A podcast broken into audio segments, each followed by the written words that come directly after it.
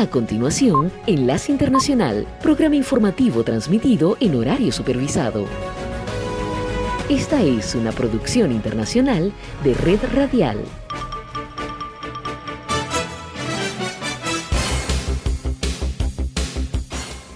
Aquí comienza Enlace Internacional. Saludos a nuestra audiencia en Caracas, Venezuela y el mundo, a través de nuestra frecuencia Sintonía 1420 AM y en Soy Ángela Montilla en la presentación. Bienvenidos.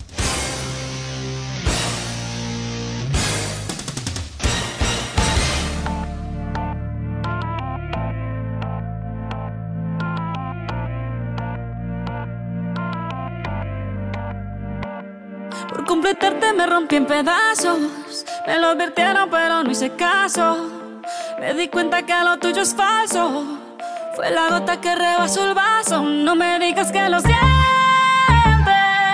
Eso parece sincero, pero te conozco bien y sé que mientes.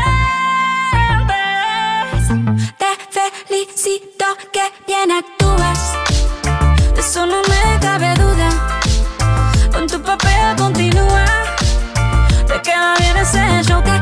Te felicito que bien actúas. De eso no me cabe duda. Con tu papel continúa. Te queda bien ese show. Te felicito. Esa filosofía barata no la compro. Lo siento en esa moto, ya no me monto. La gente de dos caras no la soporto. Yo que ponía las manos al fuego por ti. Me tratas como una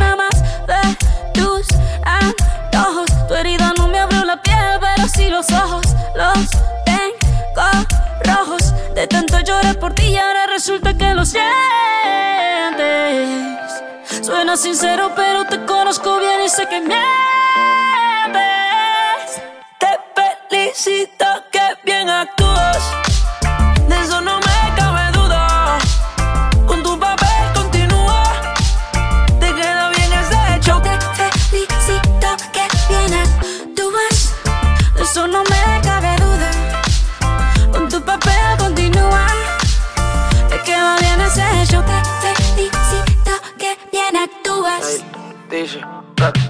Hablándote claro, no te necesito.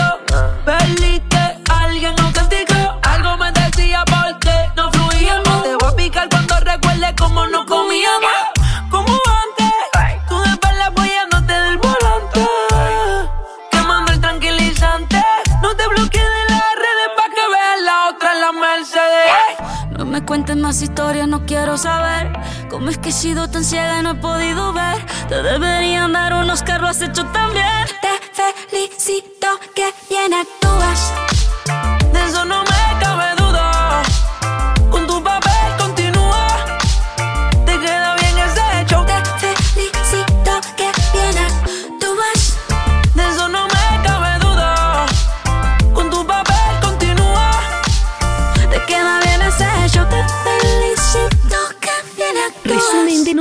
Para hoy. de noticias para hoy. Presidentes de Norteamérica anuncian mecanismos para responder a la crisis migratoria en la frontera sur estadounidense. En El Paso comienzan esfuerzos bipartidistas con visitas de legisladores mientras miles de migrantes temen ser expulsados del país. Se extiende poderosa tormenta en California. El 90% de la población se encuentra bajo riesgo de inundación. Cientos de residentes fueron forzados a evacuar sus viviendas. Y en Perú, un nuevo episodio de violentas protestas busca debilitar la gobernabilidad de la presidenta Dina Boluarte.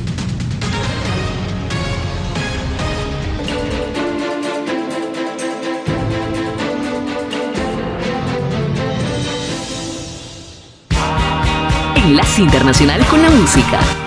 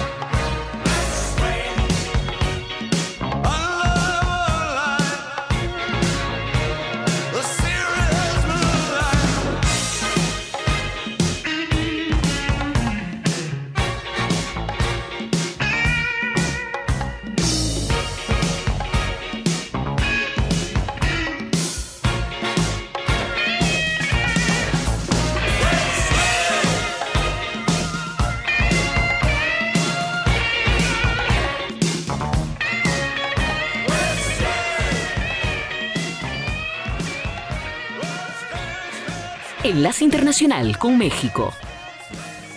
Entre sonrisas, cordialidad, agradecimientos y reconocimientos mutuos, concluyó la llamada cumbre de los tres amigos en Palacio Nacional, con una conferencia de una hora con 17 minutos. Los presidentes de México, Andrés Manuel López Obrador, de Estados Unidos, Joe Biden, y el primer ministro de Canadá, Justin Trudeau, dieron por concluidos los trabajos de la décima cumbre de líderes de América del Norte y sellaron los acuerdos con un abrazo. De acuerdo con la hoja de ruta de la declaración conjunta, el Gobierno de México construirá un espacio de servicios de empleo, asistencia y protección para personas refugiadas, en colaboración con organismos internacionales y con los gobiernos de Estados Unidos y Canadá. Se aclaró que dicho centro no contemplará tareas de control migratorio. No tenemos pensado construir ningún centro en el sureste para la migración. Lo que hacemos es ayudar con albergues, con atención médica, con alimentos a los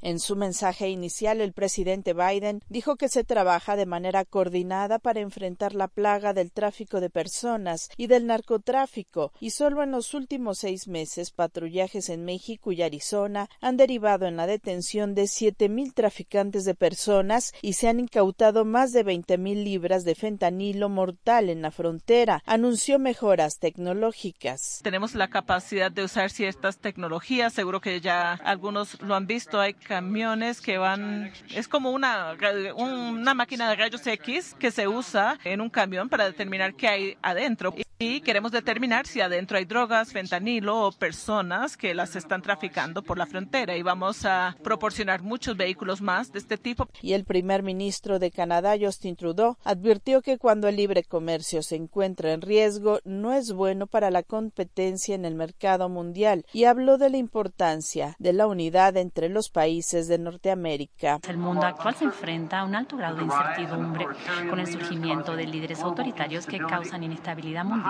En materia económica y comercial se acordó fortalecer las relaciones entre los tres países. El presidente López Obrador anunció la creación de un comité de dos especialistas para avanzar en la sustitución de importaciones. Esta es la señal internacional de sintonía 1420 AM, presentando Enlace Internacional. It's a little bit funny, this feeling inside. I'm not one of those who can easily hide. I don't have much money, but Boy, if I did, I'd buy a big house where we both could live. If I was a sculptor, but then again, no, or a man who makes potions in a traveling show. I no, it's not much, but it's the best I can do. My gift is my song, and this one's for you. And you can tell everybody this is your song. It may be quite simple, but now that it's done I hope you don't mind, I hope you don't mind that I put down the words how wonderful life is while you're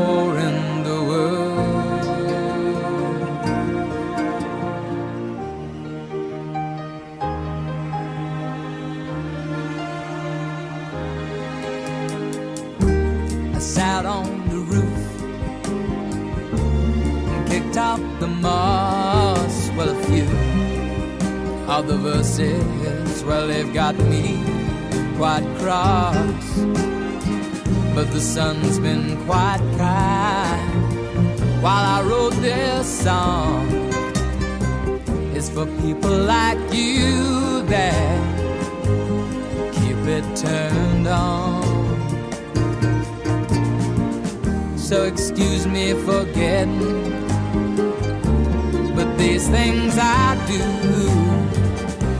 You see, I've forgotten if they're green or they're blue.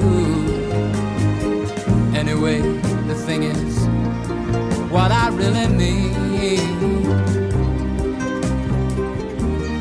Yours are the sweetest eyes I've ever seen. And you can tell everybody this is the song. It may be quite simple, but now that it's done, I hope you don't mind. I hope you don't mind what I put down in the words. How wonderful life is while you're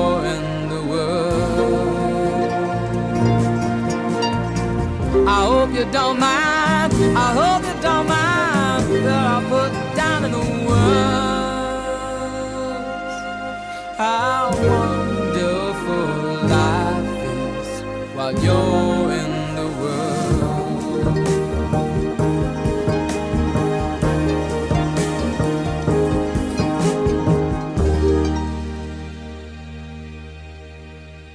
Enlace Internacional con Estados Unidos. La emergencia en el sistema de salud de la ciudad de Nueva York continúa luego de que miles de enfermeras de dos de los principales hospitales privados se declararan en huelga exigiendo la contratación de más personal y mejorando las condiciones salariales graduales para los próximos tres años, una negociación que no tuvo resultados. Unas 3.500 enfermeras del centro médico Montefiore en el Bronx y alrededor de 3.600 en el hospital de Mount Sinai en Manhattan están fuera de trabajo mientras que las negociaciones contractuales sobre el personal y los salarios se estancaron. La huelga hasta el momento ha obligado a las instituciones médicas privadas sin ánimo de lucro a posponer procedimientos que no sean considerados de emergencia. Muchos de los profesionales de la salud que se unieron a la protesta recordaron cómo hace pocos meses eran considerados héroes, ya que los hospitales de Nueva York resultaron inundados de pacientes con COVID-19 cuando el virus convirtió a la ciudad en un epicentro mundial de muertes en la primavera de 2020. Ahora hay escasez de personal y las condiciones laborales no son las óptimas para este importante trabajo, como lo destacó Lane Torres, una de las enfermeras en huelga.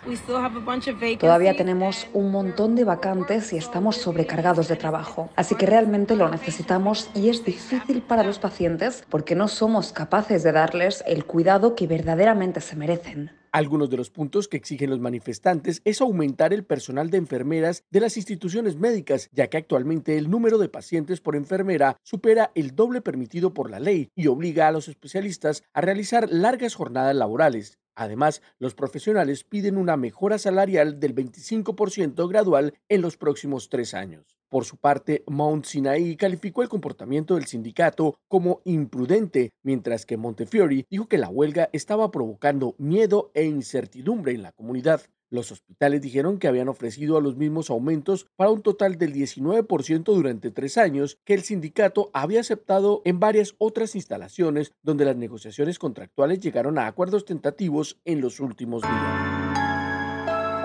Desde Caracas, Enlace Internacional, por sintonía 1420 AM.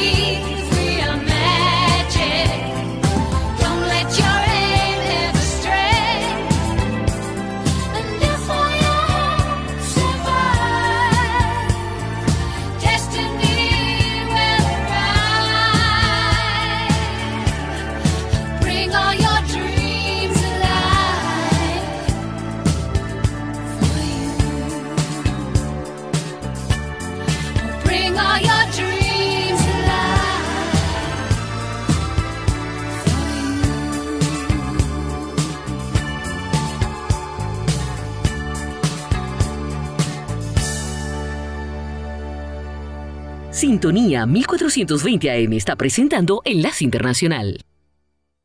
El Departamento de Justicia de Estados Unidos continúa investigando el hallazgo de una decena de documentos confidenciales del gobierno que aparecieron en una oficina privada de Washington que el presidente Joe Biden utilizó luego de su mandato como vicepresidente en el año 2017. Este descubrimiento pone en tela de juicio la credibilidad del presidente cuyos abogados personales fueron los que descubrieron los documentos, alertando de inmediato a la oficina del abogado de la Casa Blanca, Richard Sauber, quien notificó a la Administración Nacional de Archivos y Registros, el organismo que tiene la responsabilidad de preservar la historia y los documentos del país. Desde la Casa Blanca destacan que los documentos encontrados no han sido objeto de ninguna investigación previa por parte de los archivos ni tampoco fueron solicitados por ninguna autoridad. Será la justicia estadounidense la encargada de evaluar lo sucedido y para ello el fiscal general Merrick Garland solicitó al fiscal federal de Chicago que revise los documentos. Este anuncio se produce cuando el exmandatario Donald Trump está siendo objeto de una investigación por haber trasladado decenas de documentos clasificados que el Buró Federal de Investigaciones encontró durante un registro en su residencia de Mar-a-Lago, en la Florida, y el exdignatario no ha tardado en reaccionar a la noticia, insinuando que también deberían registrarse las viviendas del presidente Joe Biden. Enlace Internacional con la Música.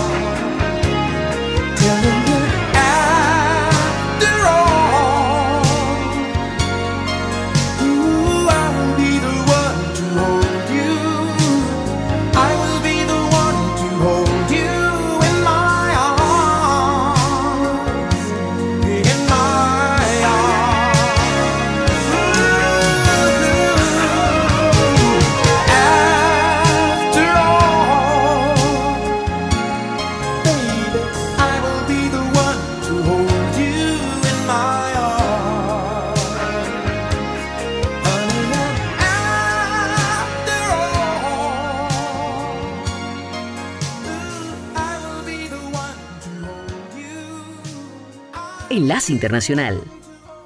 El gobierno estadounidense entrenará al menos a un centenar de soldados ucranianos en el manejo del sistema de defensa antimisiles Patriot y lo hará en territorio estadounidense y el Pentágono, a través de su portavoz, el general de brigada Pat Ryder, formuló el anuncio.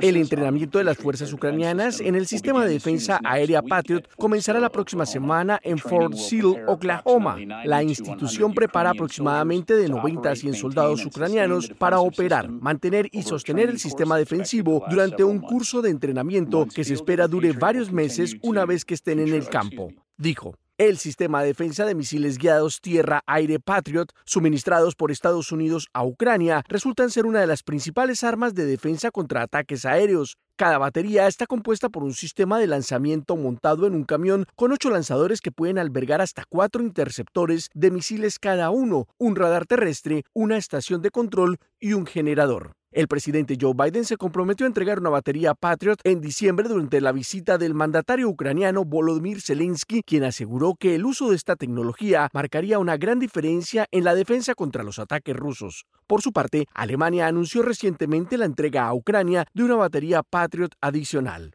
El entrenamiento de este tipo de armamento normalmente puede llevar varios meses, pero dadas las características del conflicto, los soldados ucranianos recibirán un entrenamiento intensivo y más corto para poner en función lo más pronto posible las baterías de defensa, según anunció el Pentágono. Esta es la señal internacional de sintonía 1420 AM, presentando Enlace Internacional.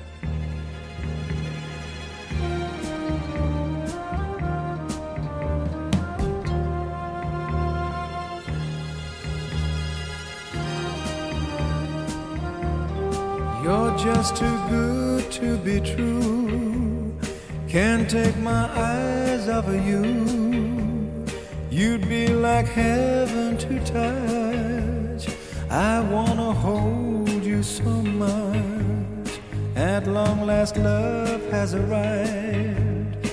And I thank God I'm alive. You're just too good to be true. Can't take my eyes off of you. Pardon the way that I stare. There's nothing else to compare. The sight of you leaves me weak. There are no words left to speak. But if you feel like I feel, please let me know that it's real. You're just too good to be true. Can't take my eyes off of you.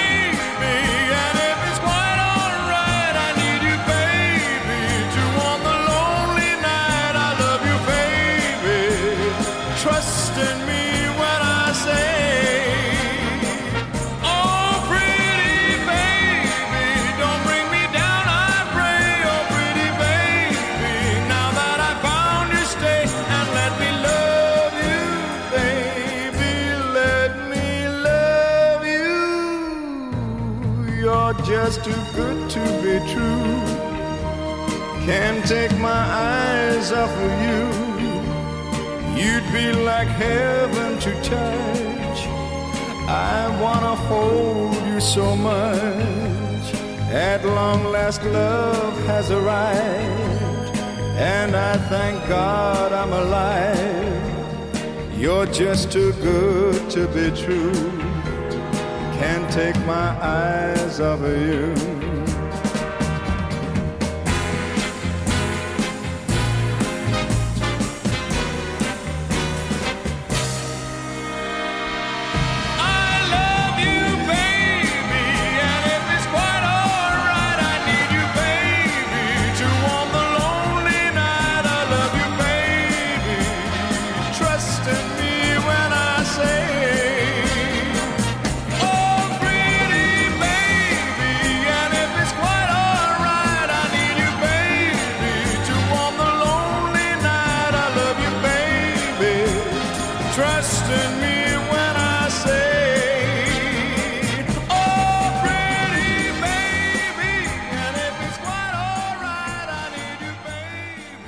Internacional. El presidente Joe Biden respondió a las preguntas de periodistas en México sobre la investigación del Departamento de Justicia acerca de registros clasificados del gobierno encontrados en su antiguo espacio de oficinas en Washington, D.C., afirmando que se sorprendió cuando fue informado del hallazgo que hicieron sus abogados. Hicieron lo que deberían haber hecho. Inmediatamente llamaron a los archivos nacionales y los entregaron y me informaron sobre este descubrimiento y me sorprendió saber si había algún registro del gobierno que se hubiera llevado allí, pero no sé qué hay en esos documentos y mis abogados me han sugerido no preguntar. El mandatario añadió que tanto él como sus abogados están cooperando plenamente con la revisión y dijo que esperaba que esté terminada pronto y que entonces se entregará información más detallada. Por su parte, la Casa Blanca confirmó que el Departamento de Justicia estaba revisando una pequeña cantidad de documentos con marcas clasificadas que se encontraron en esa oficina. La revelación que se conoció esta semana habría ocurrido en noviembre de 2022 y provocó la inmediata reacción de legisladores republicanos en el Congreso y el representante de Ohio, Mike Turner, envió una solicitud a la directora de Inteligencia Nacional, Avril Haines, diciendo que la retención de los documentos por parte del presidente Biden lo ponía en una situación, y dijo textualmente, de violación potencial de las leyes que protegen la seguridad nacional, incluida la ley de espionaje y la ley de registros presidenciales. También el representante por Kentucky, James Corner, nuevo presidente republicano del Comité de Supervisión de la Cámara, envió una carta a la oficina del abogado de la Casa Blanca solicitando copias de los documentos encontrados en la oficina privada del presidente Biden, comunicaciones sobre el descubrimiento y una lista de quienes pueden haber tenido acceso a esa oficina donde fueron encontrados. La Casa Blanca no respondió de inmediato a la solicitud. Este hecho ocurre cuando todavía está en marcha una investigación sobre documentación clasificada retenida por el expresidente Donald Trump. Existen diferencias significativas entre estas dos situaciones. Primero, se incluye la gravedad de una investigación en curso del gran jurado sobre el expresidente Trump y los documentos encontrados en Mar-a-Lago. La evaluación de riesgo de inteligencia de esos documentos es examinar los registros incautados para su clasificación, así como el riesgo potencial para la seguridad nacional que resultaría de la divulgación de documentos relevantes. Enlace Internacional con la Música.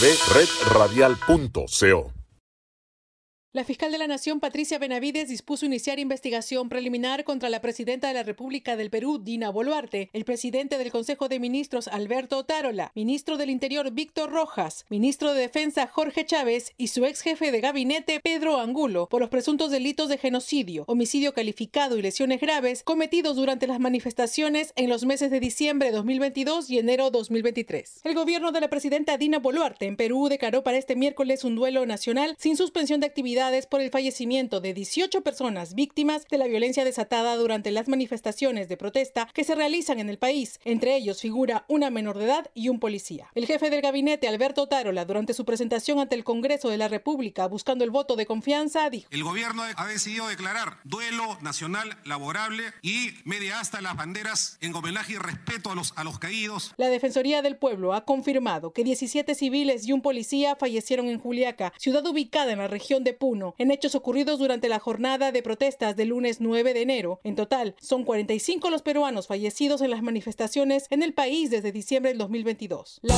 Enlace Internacional.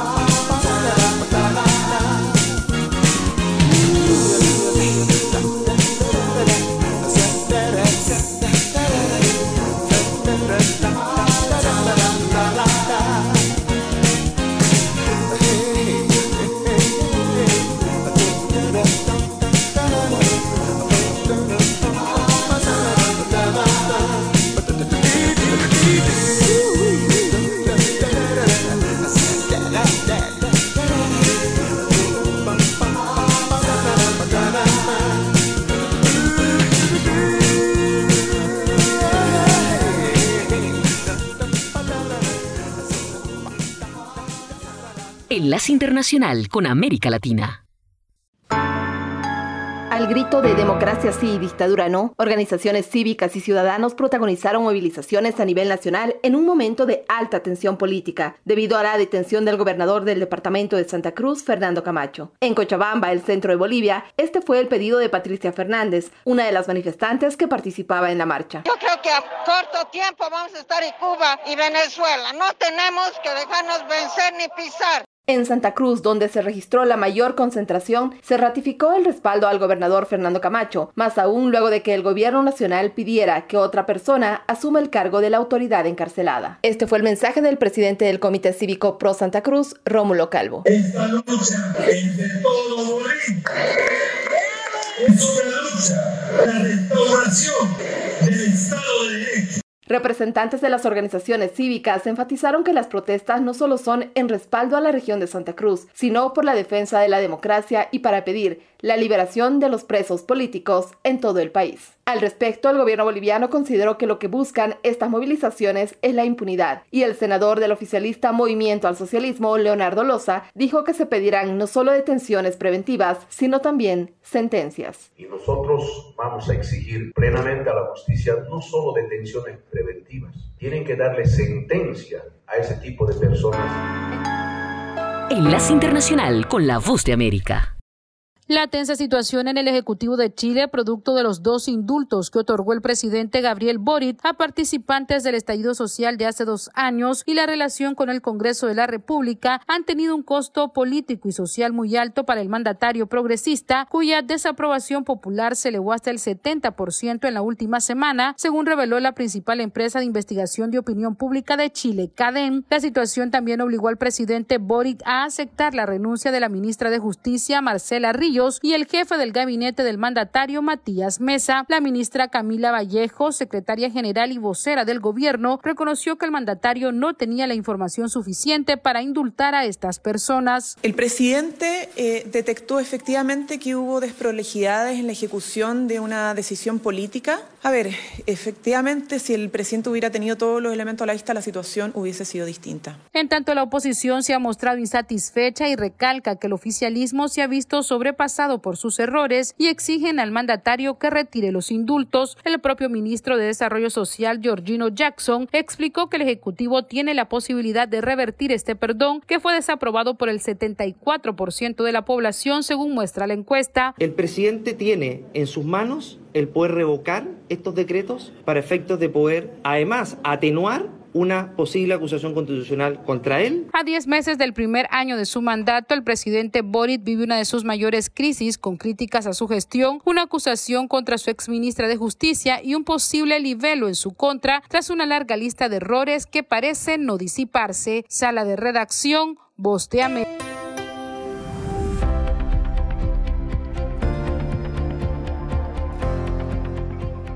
Cordiales saludos a nuestra audiencia desde Washington. Soy Yoconda Tapia y hoy en Conversando con la Voz de América abordamos el tema de Ecuador y el comercio con China, que después de meses de negociaciones culmina con un tratado de libre comercio en el que el gobierno del presidente Guillermo Lazo tiene cifradas muchas esperanzas. La presencia de China en el continente americano ha ido en aumento y este tratado forma parte de la estrategia del presidente Xi Jinping. Para poner el tema en contexto, nuestro colega Néstor Aguilera entrevista a Daniel Legarda, viceministro de Comercio Exterior de Ecuador, y responde a la pregunta de los beneficios que su país obtendrá con este paso. Es una excelente noticia porque permite el acceso preferencial de nuestros productos de exportación al segundo mayor mercado de consumo del mundo y el primer mercado en población en el mundo. China se ha convertido en el primer socio comercial no petrolero del Ecuador desde el año anterior.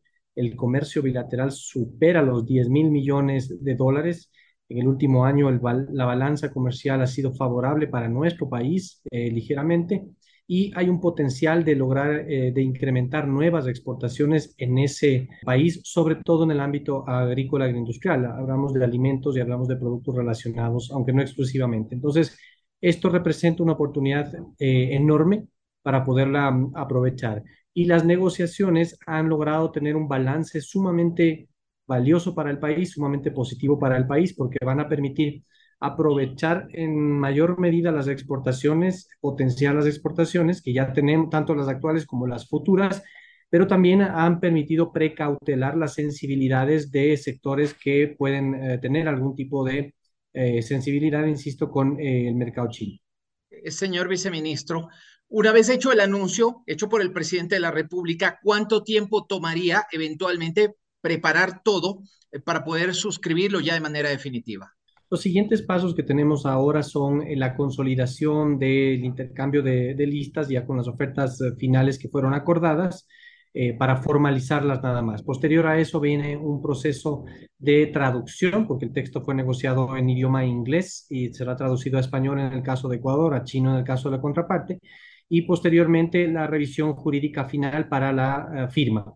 Estimamos que este proceso podrá terminarse, culminarse uh, en el primer trimestre del año, máximo hasta el mes de abril, y poder tener entonces eh, una claridad mayor sobre una fecha de, para la firma que seguramente la harán los presidentes de ambos países, nuestro presidente, eh, pero esa fecha específica la conoceremos un poco más adelante. Viceministro, quizá la última pregunta. De alguna manera, este anuncio podría o debería generar preocupación en el principal socio comercial del Ecuador, que es los Estados Unidos, sí o no y por qué. Esperamos que lo haga en el buen sentido de la palabra. Quiere decir esto que nuevamente tengamos una ventana para poder negociar un acuerdo con Estados Unidos. Esta ha sido una prioridad del gobierno nacional del Ecuador. Hemos estado varias veces en los Estados Unidos y se lo hemos ratificado a nivel de todas las autoridades, desde el presidente de la República en la última reunión hasta los niveles técnicos, evidentemente. Así es que esperamos que sí, en el buen sentido, para que eh, podamos también consolidar un acuerdo comercial con, uh, con, ese país, pues va a ser, eh, es y va a seguir siendo un socio comercial sumamente relevante para nuestro país. Eso significa que no deberían haber suspicacias de por medio, es decir, habrá la suficiente transparencia para que Estados Unidos sepa que de la misma manera como el Ecuador busca abrirse con ese país, lo busca hacer con otros mercados. Sí, eso es totalmente legítimo y soberano poder uh, hacerlo y nuestro gobierno, nuestro país, negocia en función de los intereses comerciales que tiene el país, que a su vez eh, nacen de los sectores productivos, desde la pequeña empresa hasta la gran empresa, eh, y que hay intereses en Centroamérica, intereses en Norteamérica, intereses en Asia, en la Unión Europea. Entonces, es una, un conglomerado de varios intereses nacionales a los cuales responde la política pública. Era Daniel Legarda, viceministro de Comercio Exterior de Ecuador, explicando detalles del Tratado de Libre Comercio con China. Esto fue Conversando con la Voz de América.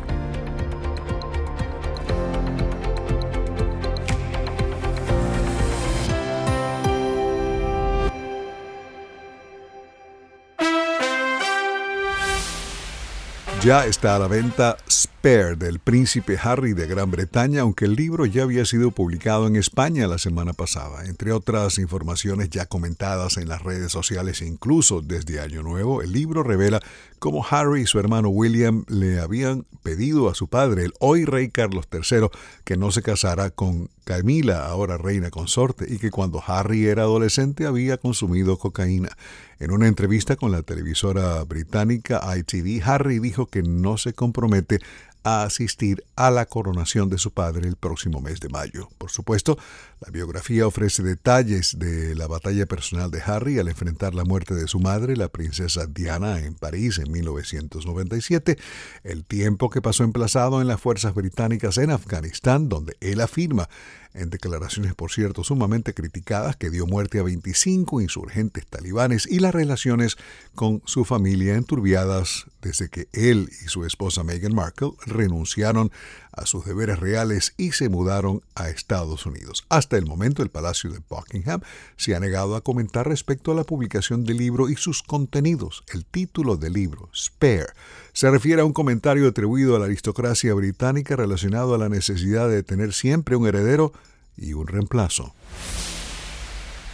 Dijimos ayer que la noticia de entretenimiento de la semana es la entrega del Globo de Oro el martes 10 de enero en Beverly Hills por requerimientos en la programación de esta emisora La Voz de América. El segmento de hoy está siendo grabado antes de la entrega de los galardones, así que hablaremos de los ganadores y de los perdedores del premio otorgado por la Asociación de Prensa Extranjera de Hollywood en el segmento correspondiente a Buenos Días América del jueves 12 de enero. La revista Rolling Stone presentó la lista de lo que calificó los 200 mejores cantantes de la historia, en la cual figuran Vicente Fernández, Selena, Celia Cruz y Juan Gabriel. El primer puesto lo ocupa Rita Franklin. Whitney Houston se encuentra en segunda posición. La lista enumera vocalistas pop, gospel, salsa, punk y rock alternativo de los últimos 100 años. Rolling Stone publicó la clasificación por primera vez en 2008. Figuran igualmente Caetano Veloso, Bono, Cristina Aguilera, Marc Anthony, Mercedes Sosa, Michael Jackson, Elvis Presley, Bob Marley y Lady Gaga. Mañana, aparte del Globo de Oro, comentaremos sobre la más reciente excursión de este servidor al mundo del entretenimiento de esa jungla llamada la ciudad de Nueva York. Alejandro Escalona, Voz de América.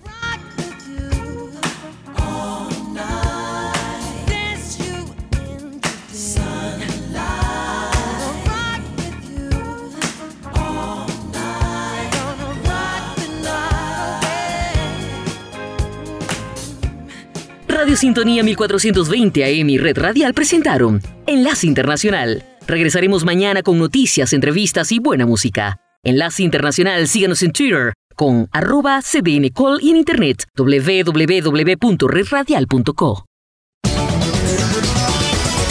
www.redradial.co